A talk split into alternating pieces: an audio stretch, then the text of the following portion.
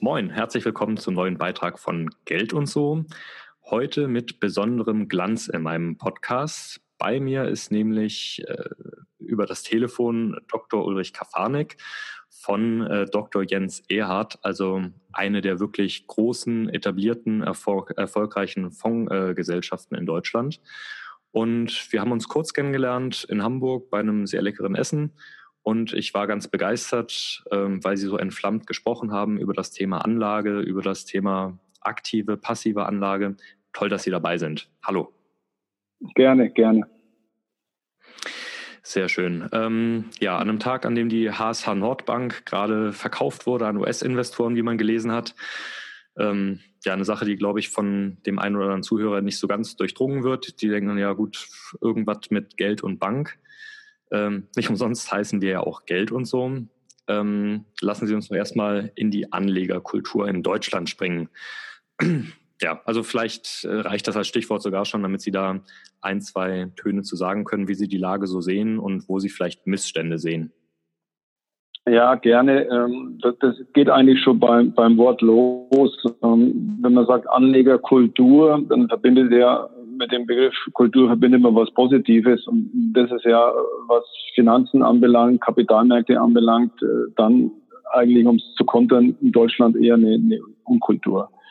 Ähm, wir haben nach wie vor als, als Deutsche wirklich äh, riesige Beträge, Billionenbeträge, die entweder auf Sparkonten sind oder die in Lebensversicherungen sind. Ähm, Teil, großer Teil ist auch in Immobilien, das macht dann schon mal eher Sinn insbesondere wenn es um eigengenutzte Immobilien sind. Aber ansonsten liegt salopp formuliert einfach sehr viel auf Sparkonten rum, auf Festgeldkonten rum und eben nicht erst seit seit jetzt, äh, sondern seit seitdem man eigentlich äh, denken kann sozusagen. Also zumindest nach dem Krieg sind die Deutschen sehr sehr konservativ und ähm, das ist umso, umso bemerkenswerter, weil die objektiven Zahlen ja ganz was anderes liefern. Ist ja nicht so, dass die Leute sagen, Aktien, das wären jetzt Zockerpapiere und um Gottes Willen, da kannst du Haus und Hof verlieren. Sondern wenn Sie einfach äh, lange Zyklen anschauen, Kapitalmarktzyklen, da können Sie zurückgehen bis 1880, ähm, 1890, die Amerikaner haben da eben auch sehr lange Statistiken, dann zeigt es, dass eben über 15, 20 Jahre ähm, eigentlich jeder jeder Aktienmarkt äh, positiv war und auch die Rentenmärkte deutlich positiv waren.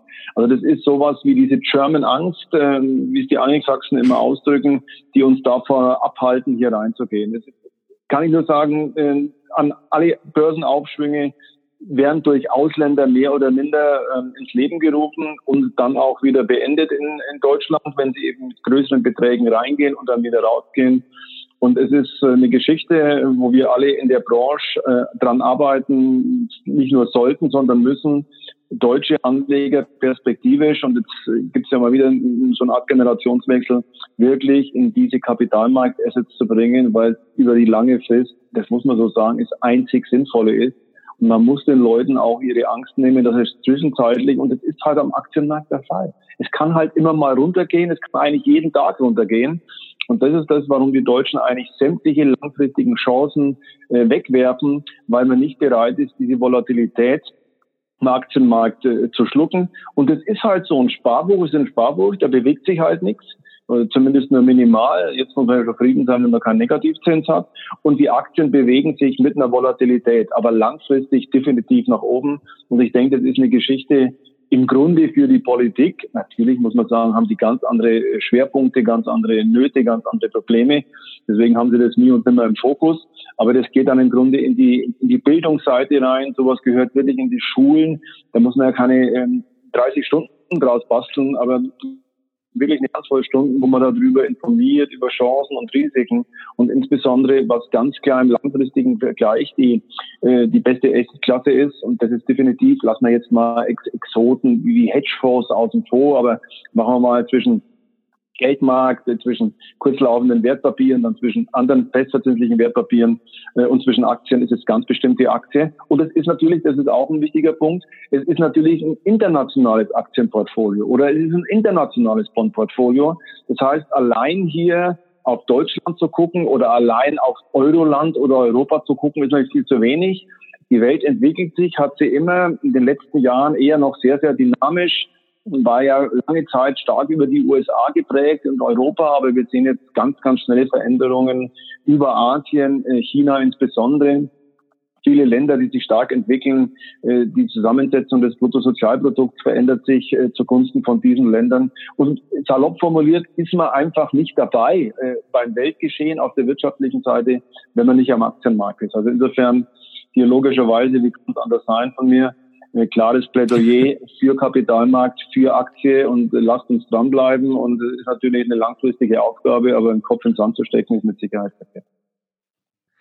Ja, toll, toll. Ähm, also insbesondere German Angst ist ja spannend für die Literaturwissenschaftler unter uns, dass ja. Äh, der englischsprachige Sprachkreis tatsächlich so eine deutsche Vokabel benutzt für dieses seltsame Phänomen. Und ja. in der Tat, also ist ja ein bisschen komisch, dass wir mit der vielleicht nicht vorhandenen Anlegerkultur so ein bisschen ähm, auf Kriegsniveau hängen geblieben sind. Dabei, also lohnt es sich ja tatsächlich, sich dem Fortschritt zu stellen. Äh, wir zwei haben das ja heute gerade erst durchexerziert, indem wir versucht haben, verschiedene Tools zu nutzen, um diese Aufnahme zu machen. Ja. Aber am Ende des Tages äh, kriegen wir eben einen schönen Beitrag dabei raus. Und ein schöner Beitrag zum Beispiel zur Altersvorsorge der Deutschen wäre ja in der Tat auch, äh, wenn mehr Anleger Ihrem Plädoyer für die Aktie vielleicht folgen würden, weil es ist ja, also wie sagten, richtig, Volatilität, das sagt dem einen oder anderen Zuhörer vielleicht nicht so viel. Das heißt eben einfach die Schwankung. Also es geht eben nicht wie eine Gerade nach oben, sondern es geht mal hoch und runter.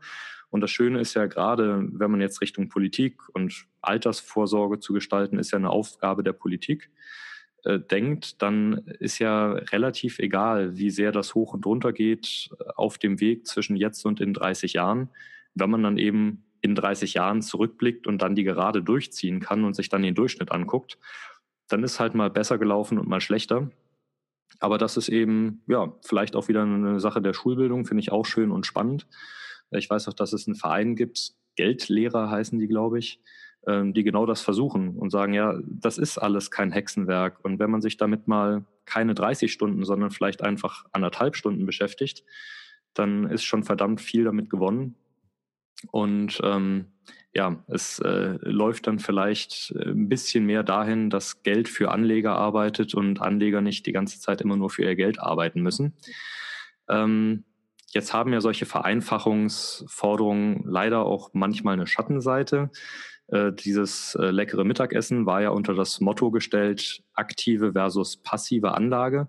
Und was mich tatsächlich so ein bisschen besorgt, ist, dass es hin und wieder im Internet Einladungen gibt zu irgendwelchen Webinaren, wo dann Leute mit ja vielleicht überschaubarer finanzieller Vorbildung irgendwelche ETF-Portfolios empfehlen, die das Allheilmittel sind und sowieso viel besser laufen als irgendwelche Fonds, die aktiv gemanagt werden. Ähm, wie sehen Sie denn die Entwicklungen, die ja durchaus in Richtung Aktienmarkt gehen, aber eben äh, die vielleicht ein bisschen zu einfach gemacht werden, indem irgendein ETF-Portfolio vorgeschlagen wird in einer Stunde Webinar. Glauben Sie, dass das eine gute Variante ist oder sehen Sie da Gefahren? Äh, das ist natürlich äh, eine mögliche, keine Frage, aber vielleicht noch ein bisschen in die Historie, warum, ich nenne es jetzt mal so, dieser ETF-Hype momentan läuft. Das hat äh, eigentlich einen, einen starken historischen äh, Background. Und zwar geht es zurück auf die Entwicklung 2007 und dann insbesondere der Übergang 2008. Wir haben die Lehman-Pleite gesehen in den USA. Wir haben dann wirklich das, was die äh, Amerikaner als Financial Crisis bezeichnet haben, was es auch wirklich ist. Also wir haben die Situation gehabt, bisschen übertrieben, aber gar nicht so sehr übertrieben, wo die Welt am Abgrund stand. Ja, also wir haben eine riesen Bankenpleite gesehen und keiner wusste über die ganzen Kreditketten, wie, wie geht es eigentlich noch weiter, wer fällt morgen oder übermorgen, bricht dieser ganze Kreditzyklus unter den Banken und schlussendlich dann auch zu den Unternehmen und zu den Privatpersonen zusammen. Das war schon eine Angst, äh, die man wirklich nicht nur im Kopf hatte, sondern die hat man physisch gespürt in diesem Zeitraum 2008. Und dann ähm, kam eben beginnend diese große Unterstützung der Zentralbanken über niedrige Zinsen, später auch über dynamische Geldpolitik, über den äh, Aufkauf von Wertpapieren. Das haben wir ja jetzt immer noch. Die Amerikaner ziehen sich jetzt zurück, aber Bank of Japan kauft viel, die äh, Europäische Zentralbank kauft ja auch viel. Und dann war diese Angst im Markt. Und dann geht es einfach los. tief im Markt war in den USA im März 2009. Und dann kam diese Geschichte, dass eigentlich alle aktiven Fondsmanager mehr oder minder schockiert waren, immer noch und lange, lange Zeit. Also man kann sogar behaupten, dass dieser Schock von 2008 im Grunde immer noch im Markt ist. Das heißt, die als, als Grundgesamtheit, die aktiven Fondsmanager waren vorsichtig. Die haben dieses starke negative Erlebnis. Ja, ein ETF hat ja aus der Produktgeschichte keine Emotion. Da spielt ja jetzt sozusagen keiner mit, der aktiv ist, der irgendwie auch Ängste hat, äh, Befürchtungen, äh, natürlich auch positive Emotionen. Und dann kommt dieses ETF-Portfolio von einem Tiefpunkt aufgesetzt im März 2009, wo die Aktienmärkte dann eigentlich zwar unter Schwankungen nur nach oben gelaufen sind. Und das ist die Erklärung. Einerseits ist es natürlich, dass die Preise ganz, ganz niedrig sind.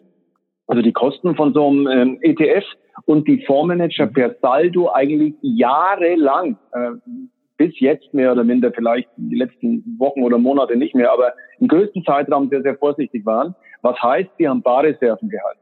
Und wenn der Markt ja nach oben geht, zeigt, dass jede Barreserve, die man hält, sozusagen ein Unterperformer ist, wenn Aktien steigen und wenn festverzinsliche Wertpapiere steigen. Und da kommt ein ganz, ganz schlechtes, der, der Background, der Hintergrund für diese Erfolgsstory ETF. Die läuft in Europa, die läuft auch in den USA. Aber das muss man verstehen. Aber ich glaube, dass die letzten acht, neun Jahre eine ziemlich schlechte Blaupause sind für das, was wir in der Zukunft erwarten. Und so ist eigentlich die Situation, dass jetzt sehr viele Anleger im Laufe der Zeit relativ spät in diese einfach konstruierten aber gar nicht mehr wissen, welche Risiken am Kapitalmarkt entstehen können. Warum auch immer. Es gibt Dutzende Gründe, warum die Märkte korrigieren.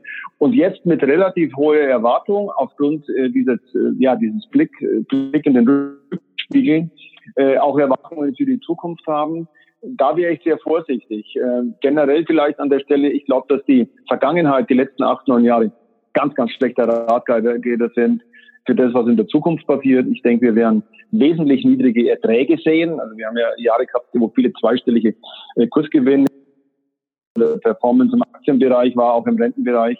Das, denke ich, gehört der Vergangenheit an. Und die, Volatilität, also die Schwankung wird größer. Und in so einem Umfeld denke ich, ist es nicht unbedingt optimal, ein ETF-Portfolio zu haben, gerade nach unten geht. Und dadurch, dass diese Kursrückgänge eben auch gar nicht so stark waren, und hier ist wieder das letzte Jahr ein ganz guter Treiber. Wir hatten im letzten Jahr im MSCI Welt jeden Monat einen positiven Return, also positive Performance von Januar bis Dezember. Das gab es noch nie mhm. in 30 Jahren Historie. Das heißt, die Leute orientieren sich jetzt mehr oder minder an der Situation, die die Ausnahme ist und nicht die Regel. Und man muss genau wissen, mit so einem ETF-Portfolio, wo Sie 50 Prozent, ich rede jetzt gar nicht von 100 Prozent Aktien, oder wo Sie 50 Prozent Aktien drin haben, kann es Ihnen auch mal sein, dass Ihnen das um 20 Prozent oder 25 Prozent um die Ohren fliegt, weil eben keiner da ist, der sozusagen an Schalthebeln sitzt, der eingreift, der sagt, wir verkaufen jetzt Aktien oder wir bauen äh, über verschiedene Instrumente ähm, Sicherungselemente rein, dass wir diesen Kursrückgang äh, abfedern können. Das ist so ein bisschen die Geschichte, deswegen ist die Antwort auch so lang. Es ist die niedrige Kostenbasis und eine sehr, sehr große, erfolgreiche Marktentwicklung, die diese Produkte nach oben gespült hat, will ich fast sagen. Äh, aber da nochmal aus meiner Sicht der klare Hinweis, also die, die nächsten zehn Jahre werden definitiv keine Blaupause der letzten zehn Jahre sein. Ja, danke dafür. Also ähm, ja, im Grunde, wie ich es mir erhofft hatte, weil ich das äh, tatsächlich genauso beobachte. Ne? Also wir hatten ja jetzt seit dem Ende der Finanzkrise ja tatsächlich Märkte, in denen man wirklich den Affen vor die Börsentitel setzen konnte mit Dartpfeilen. Ja. Äh, so ziemlich egal, wo er hingeschmissen hat, das wäre schon immer ein Gewinner gewesen. Und auf der Basis verkaufen sich jetzt eben diese ETF-Portfolios wie geschnitten Brot. Und äh, was Sie hier ansprachen, ist eben das, das Risikomanagement. Also was ist denn, wenn es mal nach unten geht? Wie weit geht es denn nach unten? Und äh, in Ihrem Vortrag war da eine ganz spannende Folie mit drin, auf der also einfach nur Finanzmathematik eigentlich abgetragen war, äh, auf der man nämlich zum Beispiel nachlesen konnte, dass wenn man 50 Prozent verliert, dann muss man ja 100 Prozent Wertentwicklung machen, damit man wieder da ist, wo man vorher war. Das ist relativ einfache Mathematik, aber wenn man es das erste Mal hört, muss man eine Sekunde drüber nachdenken. Aber klar, wenn ich 10.000 Euro habe und ich verliere 50 Prozent, dann habe ich nur 5.000. Und wenn ich dann wieder auf 10.000 will, dann muss ich eben 100 Prozent auf meine 5.000 Euro Wertentwicklung machen, damit ich überhaupt wieder bei 10.000 bin. Und insofern ähm, war in den letzten Jahren, egal ob ein ETF das gut kann oder nicht kann. Also faktisch kann es das eben nicht, weil es macht ja keiner. Ja. Ähm, die mussten es ja aber auch nicht, weil die Märkte eben immer nach oben gegangen sind. Und insofern, also ja, bin ich auch mal gespannt, äh, was so passiert, äh, wenn es da nach unten geht. Auf der anderen Seite muss man ja, also für Sie als Fondsgesellschaft ist das natürlich wahrscheinlich hier und da ein bisschen unangenehm, dass es, äh, dass diese diese Preisdiskussion oder Kostendiskussion so prominent aufgekommen ist. Für den Anleger ja irgendwie eine ganz schöne Sache, weil äh, ich hin und wieder lese von Gesellschaften, die bestimmte Kosten, die sie vorher weitergereicht haben an Anleger, jetzt auf einmal selbst tragen, weil sie eben sagen, na gut, wir haben eben diese, diese ETF-Leute und die können ja über das Management sowieso nicht argumentieren, weil die machen ja keins. Ähm, ja gut, dann müssen wir halt gucken, dass wir vielleicht auf Kostenseite ein bisschen näher daran kommen. Und äh, insofern ist das für Fondsgesellschaften vielleicht nicht so schön, für den Anleger aber ja nett, wenn er weniger Kosten zahlen muss für sein aktiv gemanagtes Mandat. Ja, und vielleicht ähm, das ist richtig, aber es ist halt eine Wettbewerbssituation. Wir stellen uns ja der Wettbewerbssituation. Insofern äh, verdamme ich ja per se nicht ETFs. Da gibt es sicher mal äh, Phasen, wo sie sinnvoll sind, aber quasi nur nach dem Motto da drauf zu setzen und es ist die eierlegende Wollmilchsau, wie wir in Bayern sagen, und da muss man nie was machen. Ähm, wenn der Anleger weiß, was er drin hat und er hat halt immer auch einen starken Aktienanteil und ist bereit, diese Schwankungen auszuhalten, dann mag das durchaus eine Option sein. Aber wir haben ja eben, das war ja auch die Eingangsfrage, was diese Anlegerkultur beziehungsweise Kapitalmarktbildung in Deutschland anbelangt, da haben wir ja gar nicht so viel. Insofern weiß man nicht immer, und ich habe da zum Teil schon ein bisschen ein ungutes Gefühl, ob die Leute wirklich, ob denen klar ist, in was sie dort investieren und nicht einfach nur in den Rückspiegel gucken. Und es wird in der Zukunft auch so sein. Äh, da fürchte ich so ein bisschen, dass es ein, ein Erwachen gibt. Und zwar kein ein gutes Erwachen, dass die Leute erst in der Krise merken, was sie dort eigentlich drin hatten und was die wirklichen Risiken bedeuten. Und wo eben keiner da ist, äh, salopp formuliert, wo man sich beschweren kann, äh, beziehungsweise diskutieren kann, ähm, hat man es gut oder hat man es weniger gut gemacht, weil ein ganz starkes Element im Portfolio-Management ist eigentlich Risikomanagement. Also ein, ein, guter Fondsmanager ist eigentlich dann erst der Risikomanager. Der, der, der muss schon lange reagiert haben, und das ist auch bei allen Guten so, bevor irgendwie einer aus dem Risikocontrolling, also aus einer Ebene danach, äh, nicht abwertend gemeint, aber rein zeitlich danach zu ihm kommt. Insofern wirklich Risiken zu vermeiden und zu steuern, die klassische Aufgabe von einem Fondsmanager und zu diversifizieren. Und das machen ETFs eben, wenn überhaupt, dann nur so eingeschränkt. Ja, klasse, genau. Also wo wir hier beim Geld und so sind, also vielleicht auch einfach da nochmal der Hinweis. Also ein Investmentfonds oder ein Aktienfonds ist ja kein spekulatives Instrument, auch wenn der ein oder andere vielleicht so ein Magenkrummeln verspürt, wenn er das hört.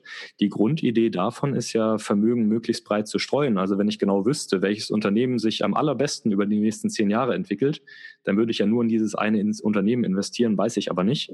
Deswegen suche ich mir halt einen großen Korb von Unternehmen aus Insofern ist also die Grundidee von einem Investmentfonds eigentlich ja äh, gerade eher Anlage konservativer zu machen, indem man Geld streut und das eben nicht nur einmal streut und dann liegen lässt, sondern dann eben auch noch ein Fondsmanagement hat, das, wenn es seinen Job gut macht, eben dafür sorgt, dass wenn irgendwelche Krisenszenarien passieren, man die nur so ein bisschen mitnimmt, weil ganz ohne sagt die Investmenttheorie geht auch nicht und die Praxis im Grunde auch aber man kann es vielleicht so ein bisschen eindämmen.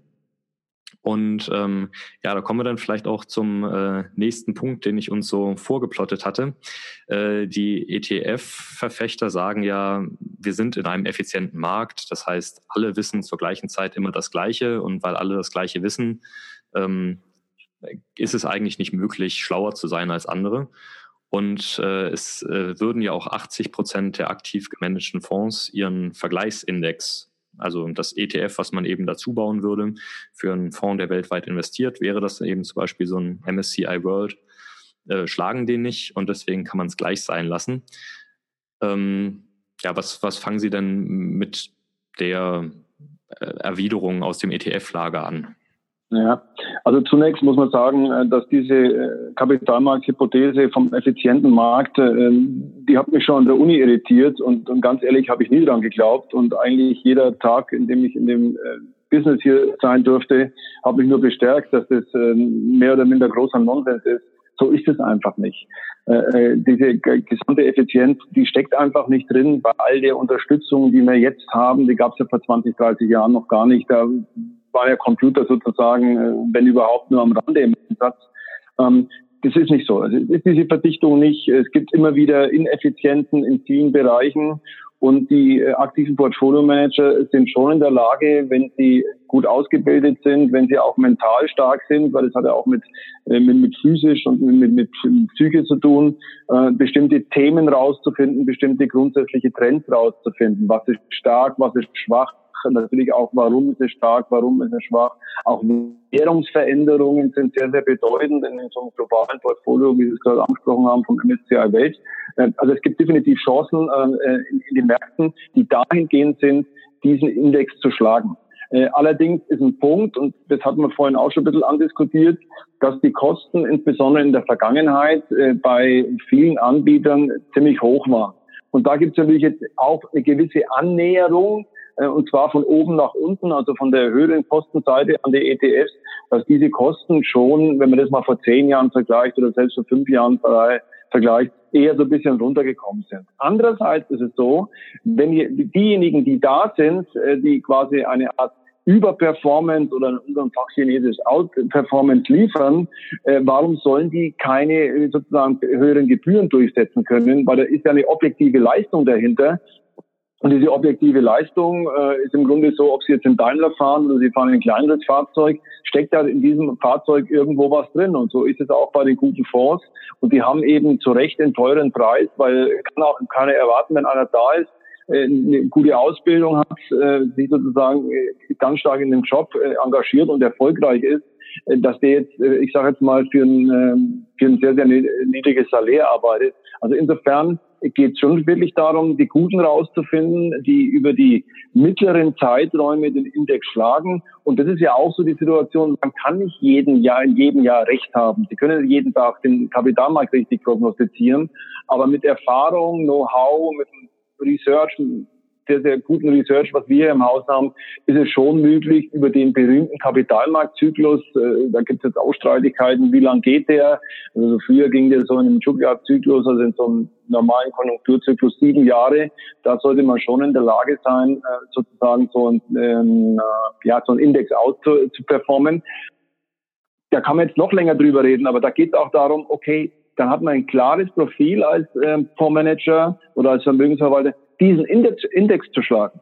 Das heißt, das ist meine Vergleichsmaßstab, da will ich besser sein. Das hat aber nichts damit zu tun, zum Beispiel jedes Jahr drei Prozent zu erzielen. Den Aktienindex zu schlagen ist eine ganz andere Geschichte. Und dann kommen Sie eben halt auch zu so einem Ergebnis in einem Jahr, wo es 30 Prozent runtergeht und einer hat 20 Prozent verloren, dann hat er in Flix guten Job gemacht. Der hat einen sehr guten Job gemacht, was ihm eigentlich zusätzliches Geld bringen sollte.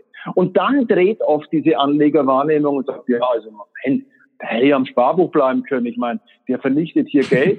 Das heißt, es ist immer ganz wichtig, wie präzis der Auftrag ist. Und da habe ich wahnsinnig viel erlebt mit allen möglichen verschiedenen Kunden, wo man wirklich einfach diese, diese Basics, also diese Vorarbeiten, wo es klar ist.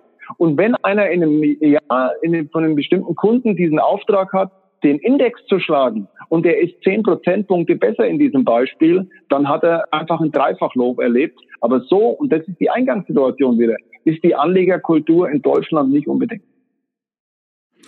Genau, genau. Zumal, also ich persönlich finde ja auch, dass diese 80 Prozent, die, ich finde die ganz schön, weil es gibt ja in Deutschland zum Handel zugelassen ein bisschen was über 8000 äh, zugelassene Investmentfonds ja, mein Gott, also ich habe ja gar keine Lust, in der Beratung 8000 verschiedene Investmentfonds äh, immer auf dem Schirm zu haben und zu vergleichen. Ich bin ja, ja, ganz froh, wenn sich qualitativ da eine ganze Menge aussortiert. Und wenn man jetzt äh, nochmal kurz überschlägt im Kopf, äh, also wenn das äh, nur 10 Prozent sind, die brauchbar sind, dann sind das ja immer noch 800.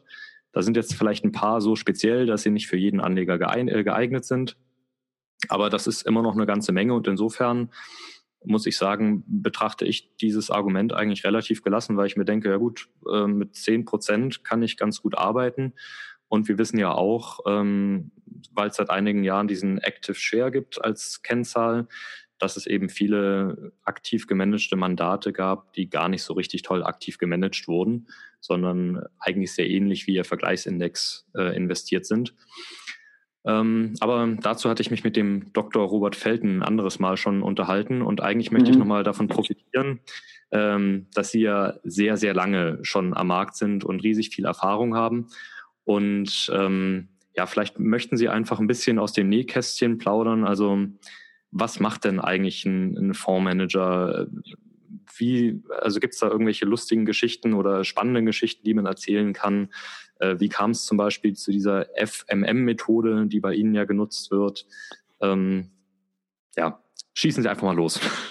Ja, das ist natürlich jetzt äh, vor allen Dingen ein Zeitproblem, was man jetzt äh, sozusagen hier rausholt äh, oder eben nicht. Aber diese FMM-Methode geht im Grunde zurück in die 60er, 70er Jahre, also 19, Ende 1960, Anfang 1970. Hat hier der Dr. Jens Erhardt, ist nach wie vor Vorstandsvorsitzender und, und Haupteigner der Firma, salopp formuliert erfunden und damals war die Situation eben, dass man sich vor allen Dingen mit diesen fundamentalen Faktoren beschäftigt hat. Also mit Makrodaten, wie ist das Wachstum, wie ist die Inflation, wie ist die Gewinnentwicklung, wie ist die politische Situation. Äh, und auf der unteren Ebene einfach mit der Gewinnsituation vereinfacht ausgedrückte Unternehmen. Also gehen die hoch, gehen die runter. Äh, und das war halt eben nur eine, ein, ein Teil des, des ganzen, der ganzen Anlagepolitik. Dann gibt es eben bei uns, und das steht für dieses F in dieser FMM-Methode, nächstes M, das erste M, steht für monetär. Also ist ja irgendwie auch so ein bisschen einleuchtend, dass es schon was ausmacht, ob viel Geld äh, in die Kapitalmärkte kommt, weil die Zentralbanken äh, die Zinsen niedrig halten, weil sie Liquiditätspolitik betreiben, die das Ganze nach oben äh, schiebt, oder ob es umgekehrt der Fall ist. Also ob hier Liquidität abgebaut wird, wie das momentan so ein bisschen in den USA der Fall ist, weil dort die amerikanische Notenbank ähm, die, äh, die Bilanz etwas verkürzt. Das ist jetzt so die, die, die Absicht. Also diese Geschichte leuchtet ja irgendwo ein, diese Nachfragemöglichkeit ähm, nach Wertpapieren, das ist dieses erste M, das Monetäre. Und das andere ist dieses Markttechnische. Also Markttechnik heißt einfach, man schaut sich an, äh, wie stark ist in welchem Zeitraum ein bestimmter Index oder bestimmter Sektor oder bestimmtes Wertpapier gestiegen. Äh, ging sowas zum Beispiel sehr, sehr schnell ähm, drüber. Man vergleicht es mit gleitenden Durchschnitten, also mit Durchschnitten werden Kursentwicklungen in Zeiträumen über 50, über 100, über 200 Tage zum Beispiel geglättet.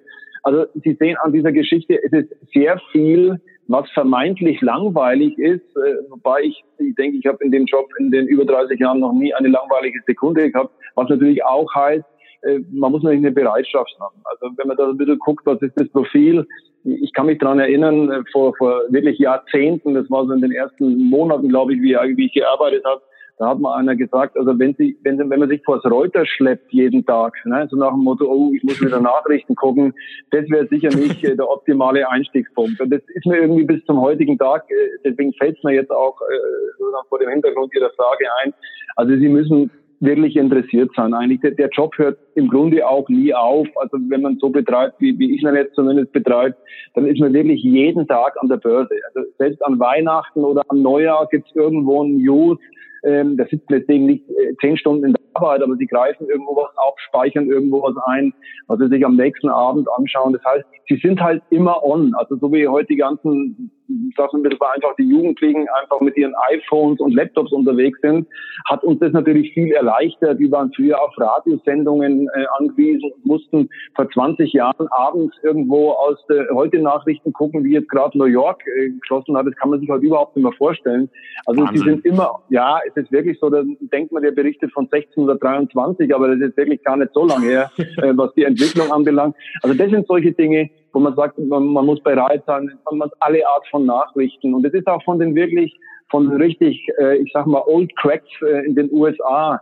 Ähm, da sagen die, äh, was ist das Wichtigste? Read, read, read. Also im Grunde alle Arten von Informationen, Firmenberichte, Maklerdaten, Wetterdaten, wenn sie mit dem Agrarfonds zu tun haben. Und da hilft es natürlich auch, äh, dass sich so bestimmte Dinge im Laufe der Jahre und Jahrzehnte ganz gut miteinander sozusagen verbinden. Also das ist so eine Geschichte, wo man sagt, was macht man? Man kämpft oder setzt sich den ganzen Tag mit Informationen auseinander, versucht die zu ordnen, versucht zu gucken, wie wirkt wirkt bestimmte Nachricht auf einen bestimmten Kurs oder auf eine Währung und dann zieht man so seine Schlüsse raus. Und da muss man auch immer bereit sein, Positionen zu revidieren. Also die Amerikaner würden sagen, don't be sticky, also klebt nicht an irgendeiner Position, sondern man muss auch bereit sein, Dinge, die man vor drei Tagen noch gesehen hat, äh, zu drehen, weil es einfach in neuen Datensituationen gibt. Und, und vielleicht auch noch äh, von den Anekdoten, ähm, was einfach so ist, sind schon das, ähm, diese, diese negativen Dinge, also das Durchleben von den negativen Dingen. Also ich persönlich habe das erste Mal diesen Crash 1987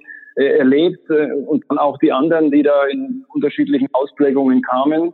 Also was dann da so in, äh, in Erinnerung bleibt und einfach, das wird nie weggehen, wie schnell wie schnell Märkte nach unten abdrehen können. Also es geht immer, ist so ein bisschen diese, dieser Vergleich, man, man geht so eine Treppe hoch, ja, und auf der anderen Seite ist dann der Fahrstuhl, mit dem kommt man ganz schnell wieder runter. Und so ähnlich muss man sich das auch vorstellen. Die Märkte gehen eben wesentlich langsamer hoch, mehr oder minder gemächlich im Vergleich so schnell, was es, wie, wie es runtergeht. Und dann ist eben für uns als aktiver Fondsmanager auch die, die Botschaft raus, besonders vorsichtig zu sein, was ich schon ein bisschen angedeutet habe, äh, sei dein erster Risikomanager, vorsichtig zu sein, äh, lieber mal, wenn die Chance 50-50 äh, ist, äh, dann mal nichts zu machen oder wenn eine Währung auf der Kippe steht, eher mal eine Absicherung vorzunehmen. Also eher dieser, dieser Sicherheitsgedanke, der im Vordergrund steht, um einfach, und das hatten Sie äh, auch schon erwähnt, diese ganz starken Rückgänge äh, zu, zu vermeiden, was übrigens immer große mathematische Diskussionen nach sich zieht, weil sie glauben gar nicht, wie viele Deutsche glauben, wenn 50 Prozent der Index runtergeht, dass er wieder um 50 Prozent steigen muss, um auf die Ausgangssituation zu kommen. Das ist äh, unglaublich, wie viele Leute das glauben. Ist logischerweise, wenn ich von 50 komme, sind es 100. Aber die meisten diese Fragen sagen, ist klar, ist die Frage, wenn 50 Prozent runtergeht, dann geht es wieder 50 Prozent hoch, dann bin ich wieder bei 100. Also das vielleicht so ein bisschen in, in, in der Kürze, was am jetzt so zusammengekommen ist. Ja, super, super. Und also tatsächlich sehr bereichernd finde ich. Und ich, also ich persönlich finde es tatsächlich auch sehr spannend, weil also zum einen ja plastisch wird, okay, wenn man jetzt wirklich aktiv einen Fonds managt, dann ist das jetzt keine Sache von, ich stehe um 10 auf und lass mir den Champagner ins Bett, Bett bringen und äh, irgendwann gegen 13 Uhr bin ich dann mal im Büro äh, sondern wäre tatsächlich fundamental. Also das ist vielleicht wirklich ein bisschen langweilig, so Geschäftsberichte lesen, Bilanzen und so weiter. Also eine Sache, die mich jetzt nicht so äh, sonderlich äh, fasziniert, aber ähm, der ganze monetäre Bereich, also das ist ja ganz viel Volkswirtschaft und ähm, da kommt dann eben auch ganz viel Lesen wieder mit rein. Äh, viel Austausch, viel Meinung und insofern ja auch, also wird ganz klar, dass der, der aktive Fondsmanager also einen starken Bezug zur Zukunft hat, weil der sich ja weniger damit beschäftigt, was ist denn jetzt schon, weil jetzt ist schon passiert, sondern ähm, eher die Frage stellt, wie geht's denn weiter? Und da ist vielleicht nochmal ein ganz großer Unterschied zum, zum ETF, weil in so einem Index sind ja immer die Unternehmen, die in der Vergangenheit irgendwas richtig gemacht haben, deswegen groß geworden sind und deswegen wurden die dann in so einen äh, Index aufgenommen, den eben die Größe interessiert. Jetzt kann es ja sein, dass ein Unternehmen zu Recht groß geworden ist, aber vielleicht die Hausaufgaben für die Zukunft nicht gemacht hat. Und dann kriegt man das als aktiver Fondsmanager, stelle ich mir zumindest immer vor, ja durchaus hin, wenn man da so ein, zwei, drei, vier, viele Gespräche führt, sich Branchen anguckt und so weiter, sich zu überlegen, okay, wo bewegen wir uns denn in der Zukunft so hin? Und ähm, ja, das kann natürlich ein ETF logischerweise nicht leisten. Wo wir davon sprechen, ja. Äh, was sehen Sie denn so als die Themen der Zukunft aktuell? Also vielleicht kurz noch zurück, das äh, ist ein Beispiel, was Gerne. dann doch die Jüngeren auch so ein bisschen kennen, das ist Nokia. Nokia war der Weltmarktführer im Handybereich und ist mehr oder minder abgestürzt. Heute ist eigentlich Nokia nur noch äh, die Patente. Zugegebenermaßen sind da auch viele da und sehr gute, aber die waren ein Weltmarktführer und sind mehr oder minder weggefallen, weil äh, eben hier die bestimmte technologische Entwicklungen, in dem Fall geht es eben um die Smartphone-Technologie, die mehr oder minder nicht drauf, drauf eingestiegen sind. Äh, zu, der, zu der Frage Zukunftsthemen. Ähm, die, diese ganzen Zukunftsthemen, die sind natürlich mega spannend. Gleichzeitig ähm, ist ja per Definition so, dadurch, dass sie in der Zukunft sind, ist es natürlich auch nicht klar, wo man hingeht. Also wir haben natürlich jetzt gerade diese Diskussion, was, was passiert mit den Autos, was passiert mit dem Diesel, was passiert mit den Verbrennungsmotoren, in welche Richtung geht es. Äh, wir haben Verschiebung von ganzen Industrien. Also insofern ist das vielleicht ein gutes Beispiel, die Autoindustrie. Keiner weiß so genau, da gibt es aber verschiedene Überlegungen, was ist eigentlich, wenn jetzt Google kommt, äh, die wirklich Milliarden und Milliarden in der Bilanz haben, also eine unglaubliche finanzielle Kraft und sagen, wir wollen jetzt auch ein Auto entwickeln. Wir wollen jetzt meinetwegen ein Hybridauto oder ein Elektroauto, was auch immer. Das heißt, es geht nicht nur was jetzt in dem Bereich zwischen Peugeot, Daimler und General Motors passiert, sondern es können ganz neue, in Anführungszeichen, Player reingeben, die die Zukunft dann äh, beeinflussen können. Und man sollte da, ich sag mal, dabei sein, man sollte das gucken, aber aus meiner Sicht sollte man sich auch wirklich kritisch damit auseinandersetzen und vorsichtig sein, was wirklich kommt und was nicht äh, wirklich kommt. Auch da ist eine Beweglichkeit. Also das Thema ist eins, äh, die Zukunft des, äh, des Autos, Verbrennungsmotor, äh, Stichwort autonomes Fahren, ähm, welche Bauteile werden überhaupt noch da sein? Also es gibt ja auch diese Analysen, wenn Sie so ein normales Fahrzeug haben, dann hat das im Schnitt so 1200 Komponenten. Wenn Sie dann rübergehen zu so einem Elektromobil, dann hat es zwei, 200 Komponenten. Also das ist einfach eine Sechstelung von der Ausgangssituation. Das hat natürlich Konsequenzen für all diejenigen, die im Maschinenbau sind, die Teile herstellen, die diese Maschinen herstellen, die wieder die Teile herstellen. Äh, also das sind so Zukunftsthemen, wo man sagt, okay, Technologie im Autobereich, autonomes Fahren. Das ist ein Thema, da muss man gucken, welche Unternehmen äh, spielen da eine Rolle, welche Länder spielen vielleicht eine Rolle. Also China ist ja bei diesem äh, Mobilitätsaspekt äh, sehr weit vorn, hat natürlich auch wieder spezielle Gründe, weil sie große Probleme mit der Umwelt haben, also mit der Umweltverschmutzung. Das ist ein großes Thema. Und dann, denke ich, wird auch die Situation sein, dass wir Veränderungen sehen könnten, die klingen heute noch äh, relativ verrückt, aber vielleicht die Zukunft der Arbeit. Mit all diesen ganzen technologischen Veränderungen werden wahrscheinlich viele Prozesse, viele Tätigkeiten freigesetzt werden und dann sind die Leute in der Situation, dass sie sehr viel Freizeit haben, was per se erstmal toll äh, klingt, aber man kann in seiner Freizeit natürlich viel äh, viel machen, viel Positives machen, aber auch viel Negatives machen. Also so diese Sinnstiftung, was macht man in der Zukunft mit Arbeit, welche Möglichkeiten hat man noch, äh, welche, welche Einsatzmöglichkeiten von Technik hilft den Leuten in ihrer Freizeit. Das ist jetzt wahrscheinlich nichts äh, für in den nächsten drei, vier Jahren, aber sind in der Zukunft bewegen. Und da ist aber auch so, dass nicht immer klar ist, wer diejenigen sind, die die Gewinner sind. Insofern ist es eigentlich auch eine ständige Herausforderung. Mega, mega Beispiel aktuell, zurück zu den Autos, ist zum Beispiel Tesla. Funktioniert es mit Tesla mhm. oder wird Tesla nicht funktionieren?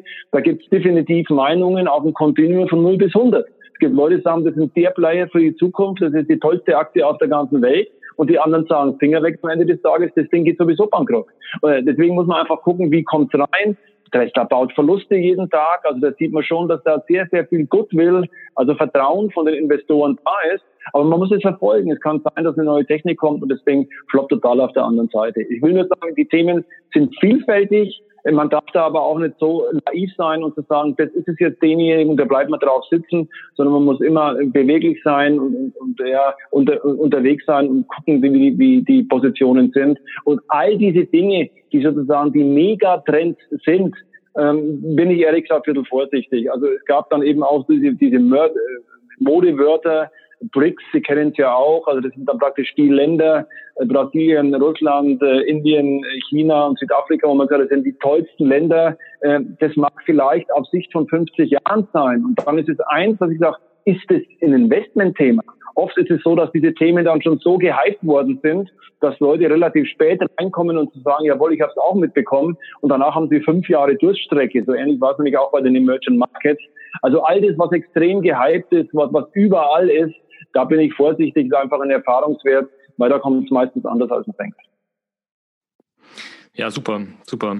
Ähm, und ich glaube, damit haben wir dann tatsächlich ähm, ja, sehr plastisch gemacht, ähm, wie lebensnah tatsächlich Geldanlage sein kann, weil man sich als Anleger, so sehr man das eben mag, damit beschäftigen kann, wie der Fondsmanager investiert.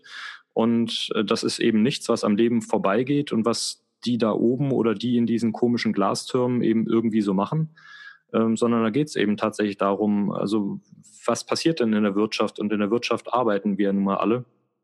Ähm, wo geht die Reise hin? Was, was passiert politisch? Und insofern, ähm, ja, also finde ich toll, dass wir das alles mit Leben gefüllt haben. Ähm, ich habe sie jetzt auch schon relativ lange ans Mikrofon gefesselt. Ja. Äh, insofern ähm, ja, würde ich Ihnen vielleicht einfach noch äh, das Schlusswort übergeben, wenn Sie mögen. Und ähm, ja, bedanke mich aber an der Stelle schon mal ganz, ganz herzlich dafür, dass wir heute sprechen konnten. Ähm, ich finde, das waren ganz tolle Inhalte. Und ähm, ja, äh, damit das Wort einmal noch an Sie zurück. Ja, äh, herzlichen Dank. Ich, ich will es auch kurz machen. Es hat äh, viel Spaß gemacht, das auch mal in so einer Art neuen Modell äh, auszutesten. Und äh, ich setze mich wieder in äh, fünf Sekunden ans Reuters und dann geht's weiter. Vielen Dank. Wunderbar. Dann beende ich jetzt die Aufnahme. Und wenn auch du so lange dabei geblieben bist, dann natürlich auch dir vielen, vielen Dank. Äh, war jetzt relativ ausführlich. Ich konnte aber gar nicht anders, als die Gelegenheit einfach beim Schopfe zu ergreifen, dass wenn ich mit dem Dr. Kafanik sprechen kann, dass wir das dann auch ein bisschen ausführlicher tun. Ich hoffe, das war für dich genauso spannend wie für mich. Zwei andere Gesprächspartner diesen Kalibers ähm, bin ich gerade dabei, Termine zu vereinbaren, also bleib gespannt. Und wenn dich so ein Gespräch mit einem Fondsmanager gar nicht so sehr begeistert, sondern du sagst, ach, eigentlich würde ich lieber was ganz anderes hören, dann sei doch einfach so gut und hinterlass das auf www.geldundso.com. Da gibt es ein Kommentarfeld und das ist genau für sowas gedacht. Und äh, der Olli sagt ja immer, ich soll auch immer mal wieder was alleine machen. Und auch das wird bei Zeiten wieder kommen, äh, ganz fest versprochen. Letztlich ja, wünsche ich euch äh, eine tolle Woche und würde mich total freuen, wenn ihr euch tatsächlich bei mir meldet, beziehungsweise wenn ihr vielleicht sogar Lust habt, eine kurze Bewertung bei iTunes zu hinterlassen. Dann haben noch mehr Leute die Möglichkeit, dass sie äh, den Podcast finden. Und äh, bis zum nächsten Mal. Tschüss.